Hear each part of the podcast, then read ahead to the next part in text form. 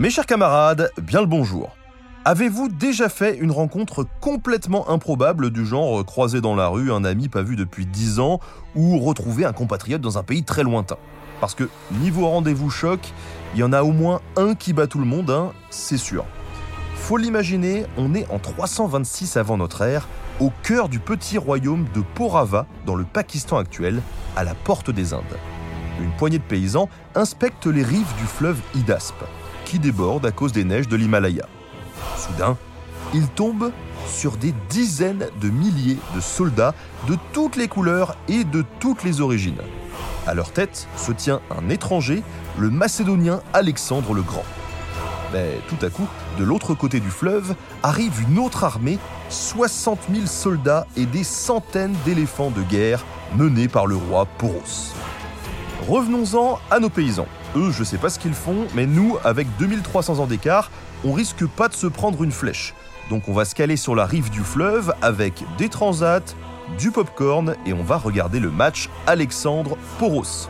Mais d'abord, retour aux origines.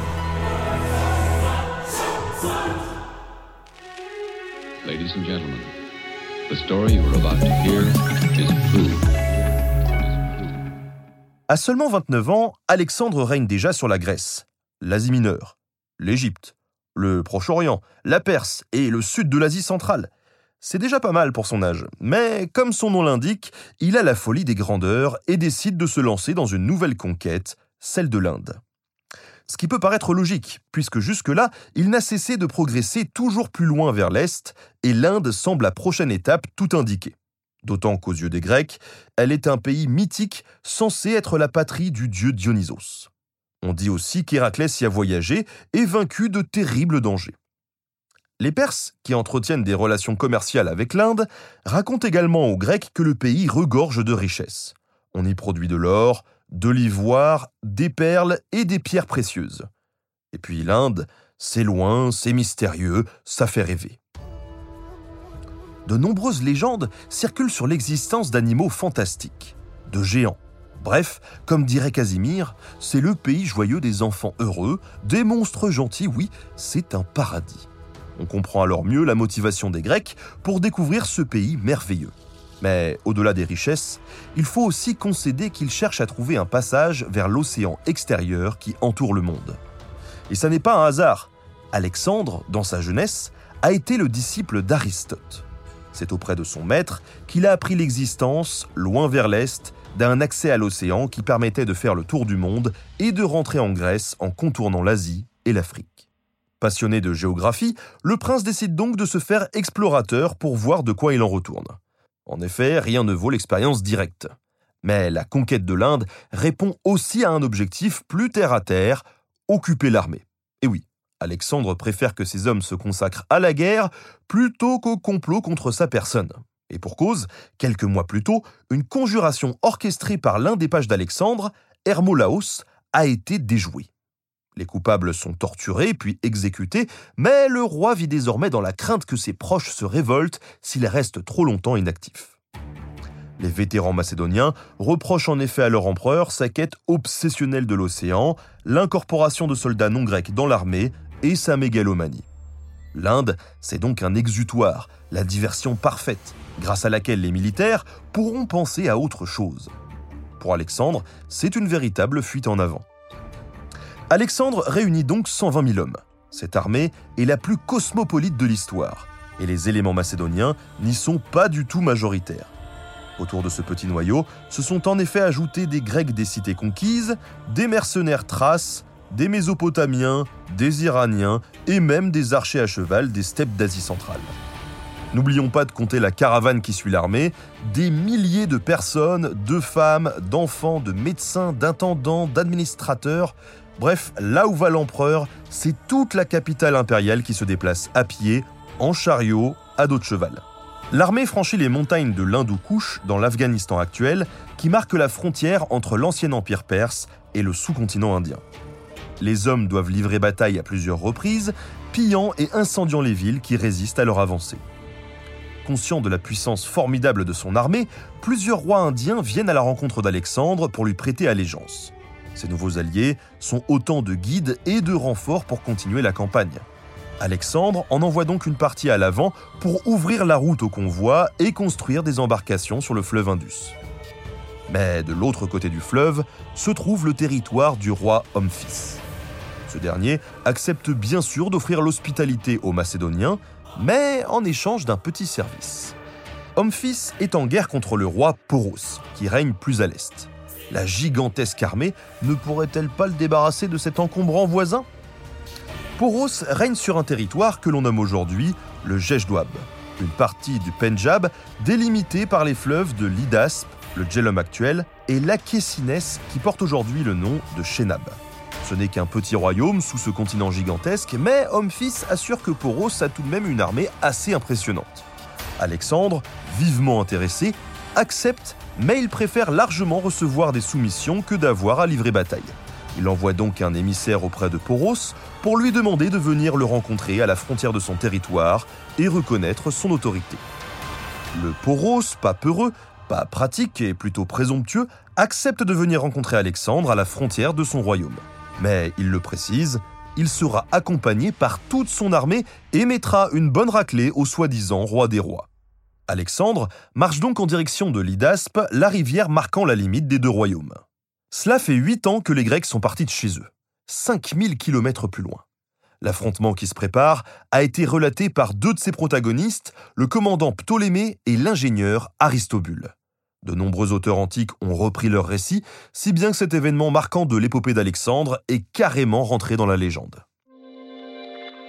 C'est la continuité de ces écrits qui nous permet de savoir qu'à la fin avril ou début mai 326 avant notre ère, l'armée macédonienne parvient à l'Idaspe. Poros occupe déjà l'autre rive, empêchant toute traversée. Les Macédoniens peuvent apercevoir 200 éléphants de guerre, des créatures formidables qu'ils n'ont jamais eu à affronter. Derrière se tiennent 4000 cavaliers et chars de combat, ainsi que 30 000 hommes à pied.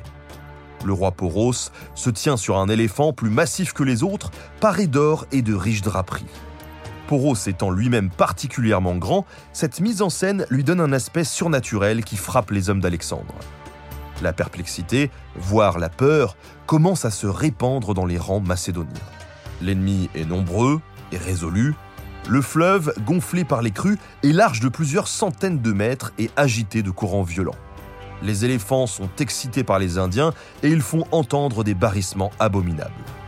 On commence à se demander si ça vaut vraiment le coup de traverser une eau glacée en radeau pour finir piétiné par des mastodontes enragés par des flèches.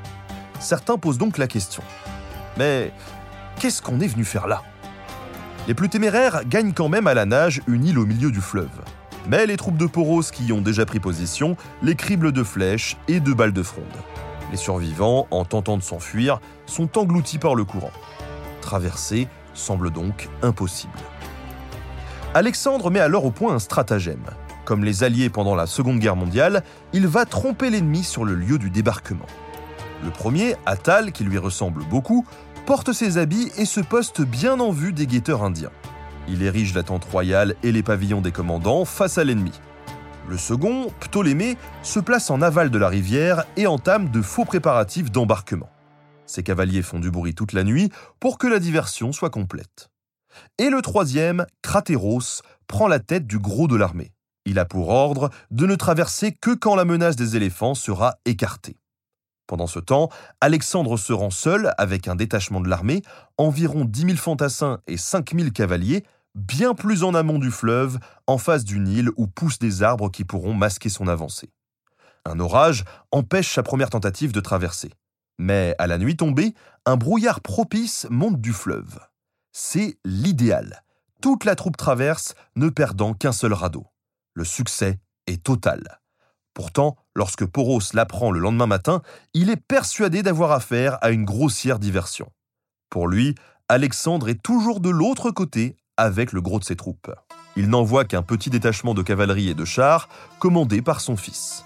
Mais l'orage de la veille a rendu le sol boueux et les chars indiens très lourds car portant six hommes d'équipage, ne peuvent pas manœuvrer. Les Macédoniens font un massacre et le fils de Poros est tué. Ce dernier réagit aussitôt, prenant une position défensive. Il positionne ses éléphants en première ligne, espacés d'environ 30 mètres. Derrière eux, les bataillons d'infanterie bouchent les intervalles laissés entre les éléphants. Sur les ailes sont déployés les cavaliers et les chars. Mais ils ne bougent pas de crainte d'embourber ces autres chars ou ces éléphants. Le voilà donc immobile, qui attend. C'est la meilleure chose à faire et pourtant sa pire erreur. Car la cavalerie macédonienne est très expérimentée et sait parfaitement manœuvrer autour de l'ennemi. Ces excellents archers montés des steppes d'Asie centrale sont d'une efficacité redoutable. Alexandre contourne les points forts de l'ennemi. Hors de question de charger les éléphants de front. Il préfère viser la faiblesse du dispositif en divisant sa cavalerie pour envelopper les flancs de l'armée indienne. Les phalanges, ces bataillons d'infanterie armés de saris, de très longues lances, doivent rester en dehors du combat tant que le centre de Poros reste en ordre de bataille. La cavalerie porte le premier coup, contournement et déstabilisation fonctionnent à merveille. Les soldats à pied de Poros, exposés, se replient précipitamment autour des éléphants. L'espace se resserre rudement pour l'armée indienne. Mais les éléphants ne sont pas des tours de défense inanimés. Au contraire, les longues lances des phalangistes commencent à les énerver. Et les Indiens sont juste à leurs pieds. Alexandre saisit l'enjeu, d'autant plus facilement que ses chevaux, effrayés par les barrissements, refusent d'avancer davantage. Il utilise donc son infanterie légère, spécialiste des escarmouches, pour les tenir à distance en les criblant de flèches. Les pachydermes sont ensuite transpercés par les lances de l'infanterie lourde, et pris de panique, ils chargent aveuglément, écrasant de nombreux soldats grecs. Mais ils font autant, voire plus de dommages dans leur propre rang. Honnêtement, la victoire était déjà à portée de main, mais le petit corps détaché d'Alexandre commence à fatiguer. C'est alors que le génie du plan éclate en plein jour. Puisque les éléphants sont occupés, Cratéros fait tranquillement franchir la rivière au gros de l'armée macédonienne. Cet énorme renfort donne un second souffle aux attaquants. Et ils en ont bien besoin, l'énergie des monstrueuses bêtes de guerre est phénoménale. Ils endurent de nombreuses blessures mais continuent de se débattre durant toute la journée. Attaques et replis s'enchaînent pendant des heures. Finalement, les Macédoniens sans pitié décident d'expédier le boulot. Ils attaquent les pattes des pauvres éléphants à la hache, comme pour abattre des troncs d'arbres. Poros refuse la fuite, réorganisant sans cesse le peu de troupes qui lui restent.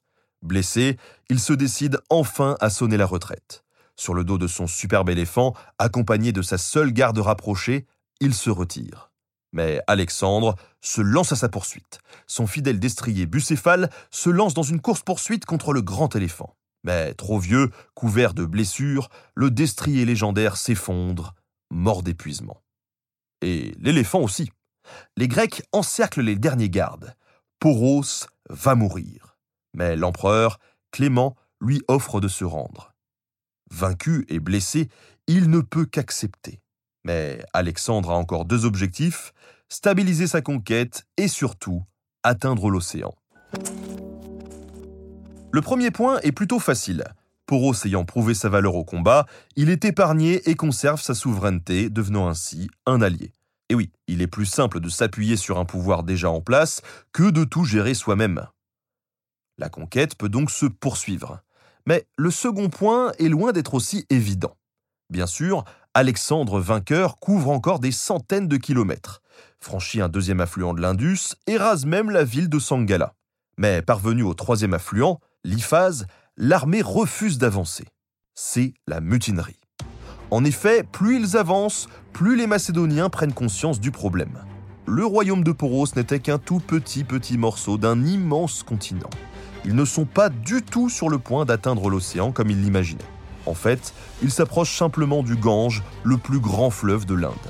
Et là se trouve l'empire du roi Dhanananda. Son armée compte 20 000 cavaliers, 200 000 fantassins et plusieurs milliers d'éléphants de guerre. Et Poros est là pour confirmer que ces chiffres ne sont pas exagérés. Face à ça, les soldats d'Alexandre sont désespérés. Un officier, Koenos, fait un long discours pour supplier le conquérant. Écrasés par les pluies de la mousson, épuisés, privés de ravitaillement et en sous-effectif, ils veulent rentrer chez eux. L'Inde est trop grande, trop peuplée, trop lointaine, c'est le combat de trop. Que va donc faire le seigneur des conquérants face à cette émouvante plaidoirie? Eh bien, il ne laisse pas éclater sa colère, mais il se retire dans sa tente pour réfléchir et n'en ressort plus pendant trois jours. Puis, il se prononce enfin.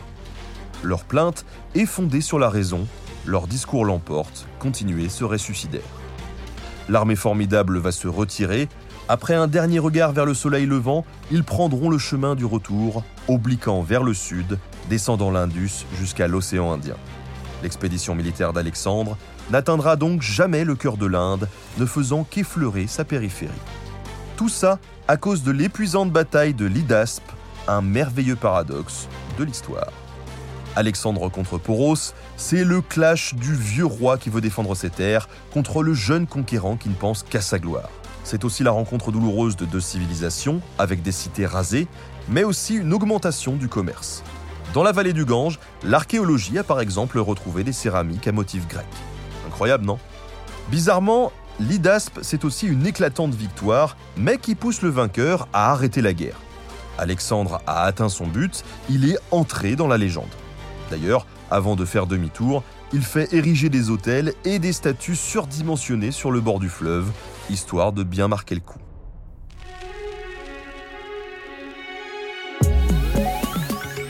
Merci à tous d'avoir suivi cet épisode. Merci à Lucas Pacotte pour son aide précieuse lors de l'écriture. Merci également à Studio Pluriel pour la technique. À très bientôt sur Nota Bene.